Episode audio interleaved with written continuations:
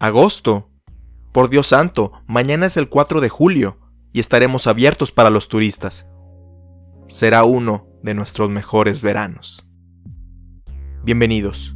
Su asiento está reservado en la butaca introvertida.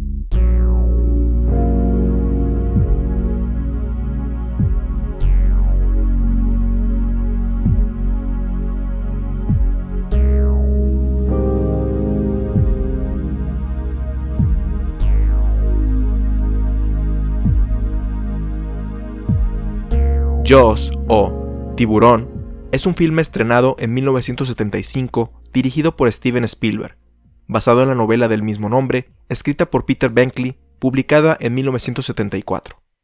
Protagonizada por Roy Scheider, Richard Dreyfuss y Robert Shaw, cuenta la historia de la comunidad de Amity Island en Nueva Inglaterra, quienes ven amenazada su economía, así como la seguridad de sus ciudadanos y visitantes debido a los constantes ataques de un enorme tiburón blanco. En el episodio anterior, hablábamos sobre cómo la fama o infamia de un remake podía ser más difícil el conocer que existía una versión original, como vimos en el caso de The Wicker Man. Películas como La Mosca y La Cosa de Otro Mundo también entran dentro de esta categoría, aunque en estos últimos ejemplos considero que las nuevas versiones aportan a la original en lugar de sustraerles valor. En el caso de Jaws, la influencia que ha tenido este filme en el resto de la industria y la cultura pop puede jugar en contra de la misma. No me refiero a que la película sea mala, por el contrario, sino que es probable que aunque no la hayas visto con anterioridad, sientas que ya lo hayas hecho. Esto se debe a que, aunque ya existían algunas películas sobre estos depredadores, Joss estableció la fórmula de cómo realizar no solamente las películas sobre tiburones, sino sobre animales acuáticos que atacan. Desde las secuelas oficiales, la exalogía de Charnado The Shallows, Megalodon y cientos de filmes sobre tiburones, todos ellos le deben alguna parte o todo su éxito a Joss. Sin embargo, esta fama y legado es bien merecido, ya que la diferencia entre Joss y todos sus imitadores radica en la mesura y seriedad sin ironías con la que aborda su trama. En los días previos a las celebraciones por el 4 de julio, el cadáver de una joven es encontrado junto al mar de Amity Island. El jefe de policía, Martin Brody, va a investigar la escena del crimen, donde suponen que esto se debió al ataque de un tiburón. Debido a que gran parte de los ingresos anuales de la isla y sus habitantes están ligados a la gran afluencia de turistas que atrae la playa en estos días, el alcalde le pide que este deceso se catalogue como un accidente, a lo cual Brody accede. Durante un día relajado, donde gran parte del pueblo está disfrutando pacíficamente en las playas, el tiburón vuelve a atacar, cobrando la vida de un niño. Esto altera la paz del pueblo, principalmente por la incertidumbre que provoca la sugerencia del jefe Brody de cerrar las playas hasta resolver la situación, más que por la tragedia. Se propone dar una recompensa a quien logre acabar con el tiburón, lo que atrae a muchos cazadores, en particular a Quint, quien ofrece sus servicios, pero es rechazado por la gran cantidad de dinero que solicita por ello. Mientras varias tripulaciones zarpan para cazar al depredador, el oceanógrafo Matt Hooper llega a asistir a Brody con el caso.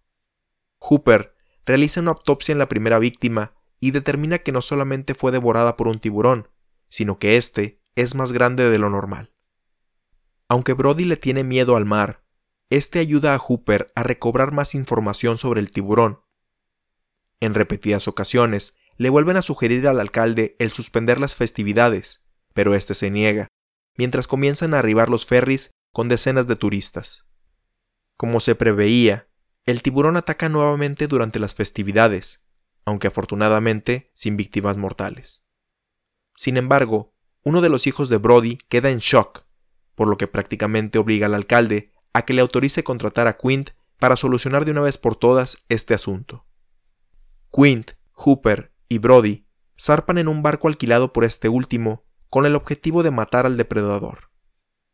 Aunque al principio los tres tenían sus diferencias debido a sus diferentes personalidades, así como experiencia marítima, comienzan a unirse compartiendo historias del pasado, y principalmente después de ver el tamaño del reto que tenían por delante. Después de varios ataques e intentos para derrotar al animal, Hooper desaparece en el mar y Quint es devorado por el tiburón, dejando a Brody solo para enfrentar no solo a la bestia, sino también su miedo al mar. Al final, Brody logra poner un tanque de oxígeno en la boca del tiburón. Mientras la barca se hunde, el jefe de policía toma su rifle mientras su rival se acerca a él peligrosamente. Después de varios intentos, logra dar justo en el tanque de oxígeno para hacer volar en pedazos al tiburón, acabando con la amenaza de Amity Island. Hooper reemerge de las profundidades y se une a Brody. Ambos se toman un momento para procesar todo lo vivido y lamentar la muerte de Quint. Felices de estar vivos, ambos hombres comienzan a nadar hacia la playa y la película termina.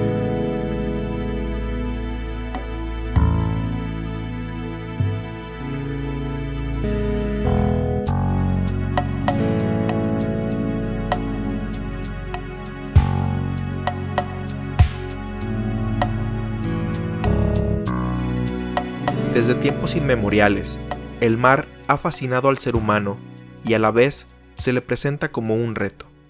Esto se debe a que sus sonidos nos relajan y la sensación en la piel al nadar es agradable. Pero su inmensidad nos hace sentir lo pequeños que somos en comparación con la naturaleza, y debido a que somos criaturas terrestres, estamos a merced de las criaturas que habitan dentro de él. Una de estas criaturas, por supuesto, es el tiburón, que aunque existen animales más peligrosos para los seres humanos, como los hipopótamos y los mosquitos, los escualos son percibidos como más peligrosos debido a su gran tamaño y la apariencia agresiva que le dan sus dientes. Esta sensación de peligro se incrementa debido a que en la Tierra los seres humanos tenemos más oportunidad de escapar, debido a que somos los mejores corredores a distancia del planeta, así como la gran cantidad de armas que hemos inventado a lo largo de la historia.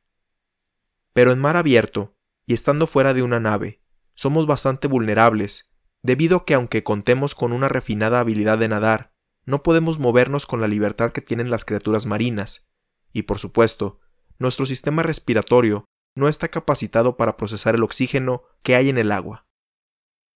Por todas estas razones, hemos temido a los tiburones por años, utilizando el cine como una manera de poder superar estos miedos, siendo el animal que más películas ha estelarizado como el antagonista de la historia.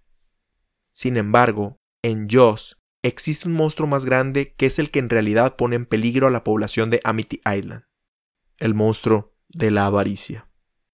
Con excepción de la primera muerte que vemos en la película, el resto de las tragedias y el pánico generado por el tiburón se pudieron haber evitado si el alcalde de la isla hubiera cerrado la playa, en lugar de pensar exclusivamente en las ganancias y exposición positiva que se iba a tener durante las festividades del 4 de julio. Es decir, por un lado, se entiende que trata de ver por la economía de su población, pero aún con la muerte de un niño, decide continuar con el evento. Si bien es pintado como el antagonista de la historia, el tiburón actúa en base a sus instintos, siendo atraído por el bullicio generado por las festividades, mientras que el alcalde, con toda intención, ignora las advertencias de Brody y Hooper con tal de lograr su objetivo.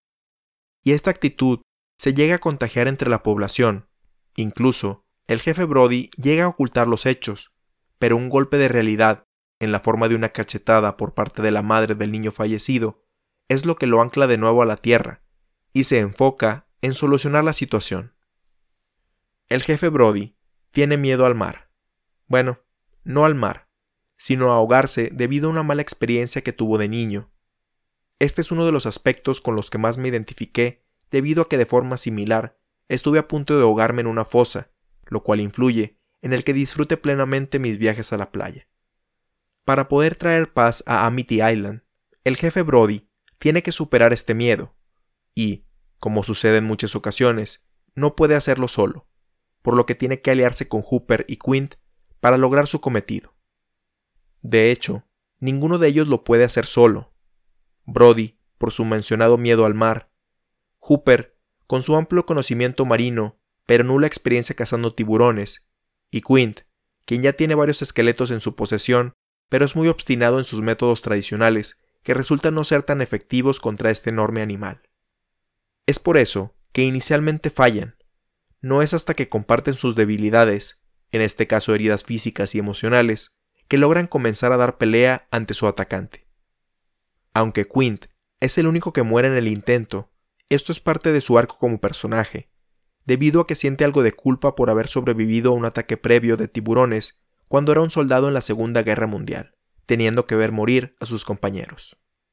Asumo que este es el caso, debido a que cuando la situación se ve más desesperada, él le da a Hooper y Brody chalecos salvavidas, pero él no toma uno para sí mismo, aunque esto también puede ser una muestra del orgulloso que es.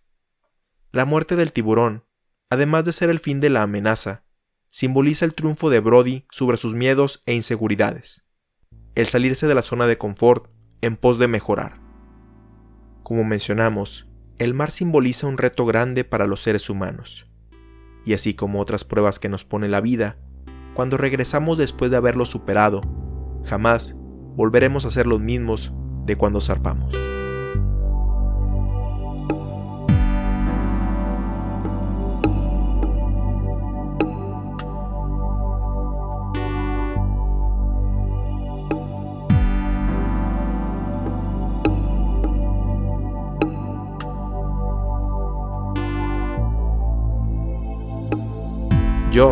Es una película que ejemplifica la diferencia entre un filme clásico de uno de serie B o de explotación.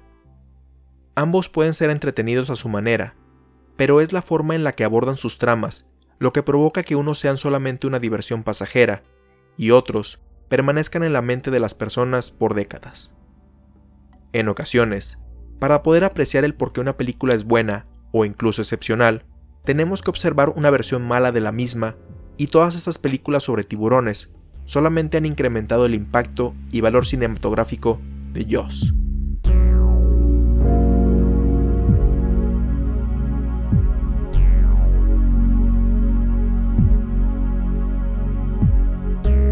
Te recordamos que puedes compartirnos tus opiniones, comentarios y sugerencias al correo contacto arroba butacaintrovertida.com.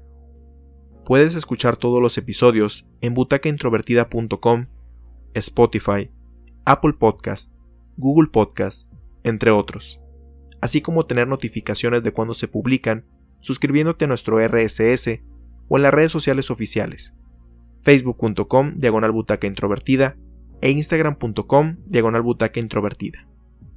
Si quieres ayudar a impulsar este podcast, déjanos una reseña positiva en Apple Podcast y comparte este episodio con tus amigos.